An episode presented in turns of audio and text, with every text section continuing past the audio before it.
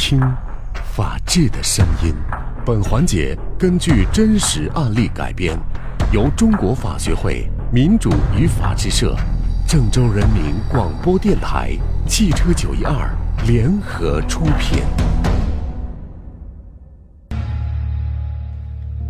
我们进入到五间大视野的法则。本环节呢是根据真实案例改编的，合作单位是中国法学会民主与法治社。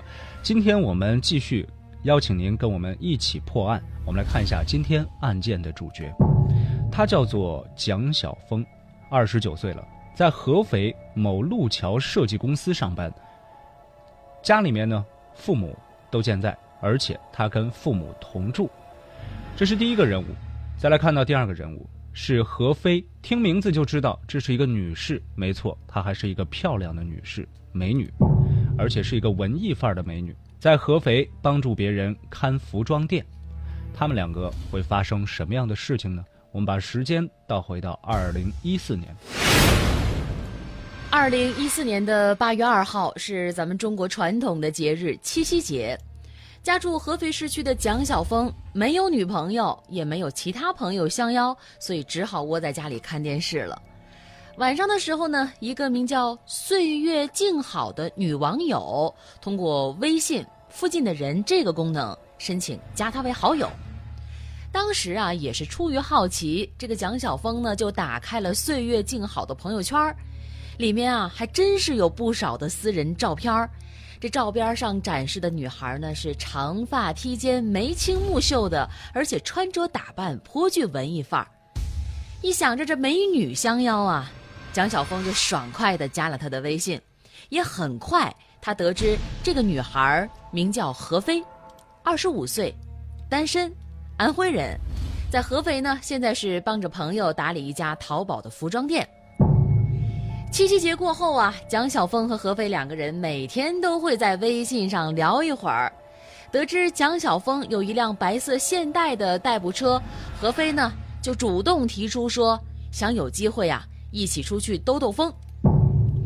两个人是怎么样产生关系的呢？就是刚才跟各位介绍的，在二零一四年传统的七夕节通过微信认识的。其实，对于很多年轻人来讲呢，这个过程我们通常把它理解为约。约了之后，又发生了什么样的事情呢？时间已经来到了二零一四年的八月十四号，将近半个月的时间，何飞呢又一次主动的约蒋晓峰见面。想着这美女啊，多次相约，你不能不给面子吧？所以蒋晓峰答应了，让何飞来定地方和时间。何飞告诉蒋晓峰说呢，在合肥呀，蚌镇有家农家乐，不错，环境还挺安静的，饭菜也可好吃了，就是有点远，需要开车去。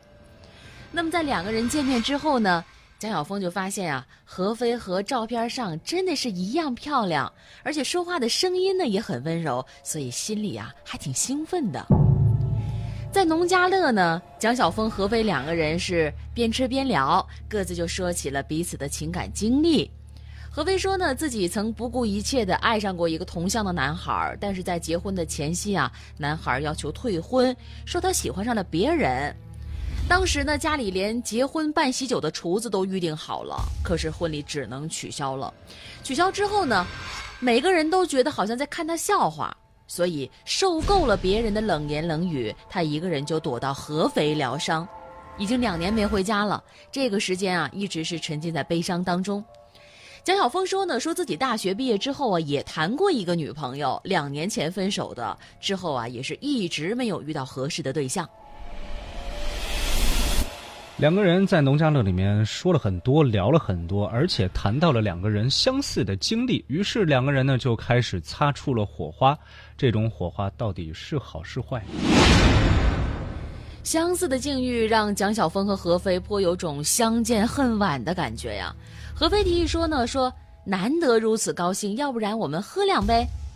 蒋晓峰平时的酒量还真不错，可是他也考虑到啊今天是开车来的，有点不方便。但是何飞啊，是一个劲儿的劝他：“你一大男人怎么扭扭捏捏的呢？难道还怕我吃了你不成？”所以，也是怕何飞不高兴，这个蒋晓峰只好是舍命陪君子。两个人你敬我来，我敬你，一共喝了四瓶啤酒。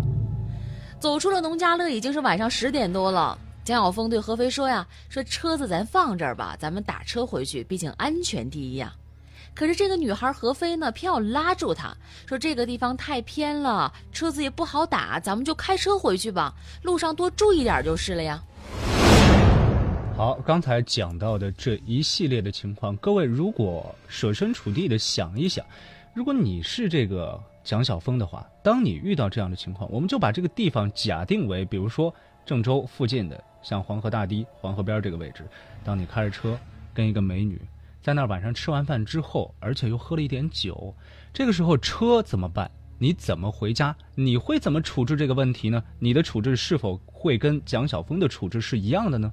他。选择了发动汽车，在何飞的极力怂恿下呀，蒋晓峰还是发动了汽车。车子驶出了农家乐没多久，何飞就说呀：“说这胃里太难受了，想喝多了，特别想吐。”何晓峰听后啊，马上把车子停路边了，想让他休息一下，是吧？怜香惜玉嘛。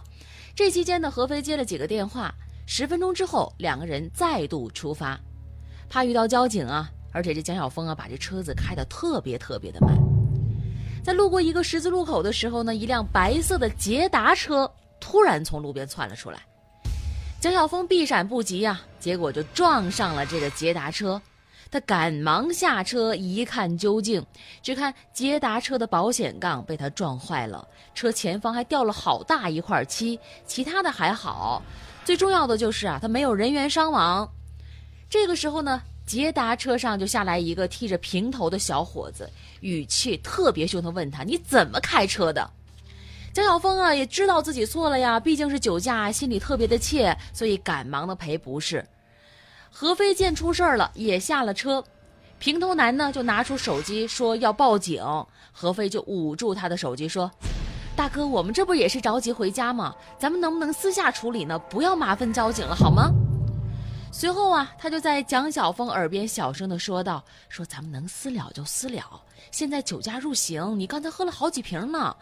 交警如果真要来了，不仅你的驾照会被吊销，可能还会坐牢的。”这个时候呢，平头男似乎也闻到了蒋晓峰身上的酒味，态度就更强硬了，说：“你身上有酒味，你肯定喝酒了。你喝酒还敢开车撞人，这事儿必须咱要让交警来处理。”何飞见状呢，一下子就拦下了蒋晓峰，而且也对对方说：“大哥，不要这样，咱们私了行吗？你怎么说处理，我们就怎么处理，好吗？”平头男指着车骂骂咧咧地说：“你看这车的保险杠得全换，漆也得重喷，没有一万块钱根本就下不来。这样吧，看在大家都是年轻人的份上，九千块钱咱私了，一分钱都不能少。九千，一个保险杠。”而且是一个老旧的白色捷达的保险杠，呃，各位开车的朋友都知道自己车的保险杠多少钱。一般情况之下呢，我觉得要不了那么多钱，可能两千、三千基本就够了。而在这种情况之下，蒋晓峰喝了酒，他不敢报警，这是怎么回事呢？真的是一个意外吗？听到对方开口就九千块钱这样的狮子大开口，蒋晓峰也急了呀。他说：“你就换个原装的保险杠，你这车两千块钱绰绰有余，你凭什么开口要九千呢？”见到蒋晓峰不愿意给啊，这个平头男咄咄逼人说：“行，你小子喝了酒还敢开车，胆子够大了呀！”何飞就急着在一边安抚起来。最终呢，蒋晓峰赔偿了对方七千块钱啊，肉疼啊！白色捷达车开走了，一个酒驾，莫名其妙发生的事故，就这么私了了。而且更莫名其妙的是，美女琢磨不透的心，也就是刚才说到何飞的心。酒驾事件没多久呢，何飞就对蒋晓峰变得冷淡了。蒋晓峰也多次的约何飞出来，但是何飞都说了对不起，没有时间。难道是蒋晓峰在酒驾事件当中处理不当，引起了女方何飞的不满吗？就在蒋晓峰对这段艳遇不再有期待的时候，突然接到了合肥市肥东县公安局民警打来的电话，说他们呀正在调查一起跟酒驾有关的案子。这个时候，蒋晓峰心里咯噔一声，坏了，交警知道自己酒驾了。可是那一天晚上明明是私了了呀，难道那两个人拿了钱之后又报警举报了吗？说实话，这个时候蒋晓峰的心情呢，应该我们是很好理解的，忐忑不安，而且困惑。但是跟他有一样困惑的还有交警。蒋晓峰酒驾发生车祸私了是在二零一四年的八月十四号晚上，而第二天晚上，也就是八月十五号晚上，合肥市的肥东县的公安局新城派出所接到一起因为交通事故引发的打架纠纷的警情。报警人交代说，他酒后驾车，与四名男子驾驶的白色捷达发生了剐蹭，被索要七千元赔偿，自己不给，他们就动手打人，好像这个情况是似曾相识啊。这个情况呢，细心的民警通过监控录像就发现啊，在短短半个月的时间里，就我们前面提到的这个白色的捷达车，曾经和别的私家车主也发生过多起交通事故，而且都是以私了结束的。难道说这个白色捷达车的车主车技真的那么烂吗？半个月内可以发生多起剐蹭事故？肥东县公安局立刻立案调查，调取事故现场的录像，也走访了多名的知情人，其中就包括蒋晓峰。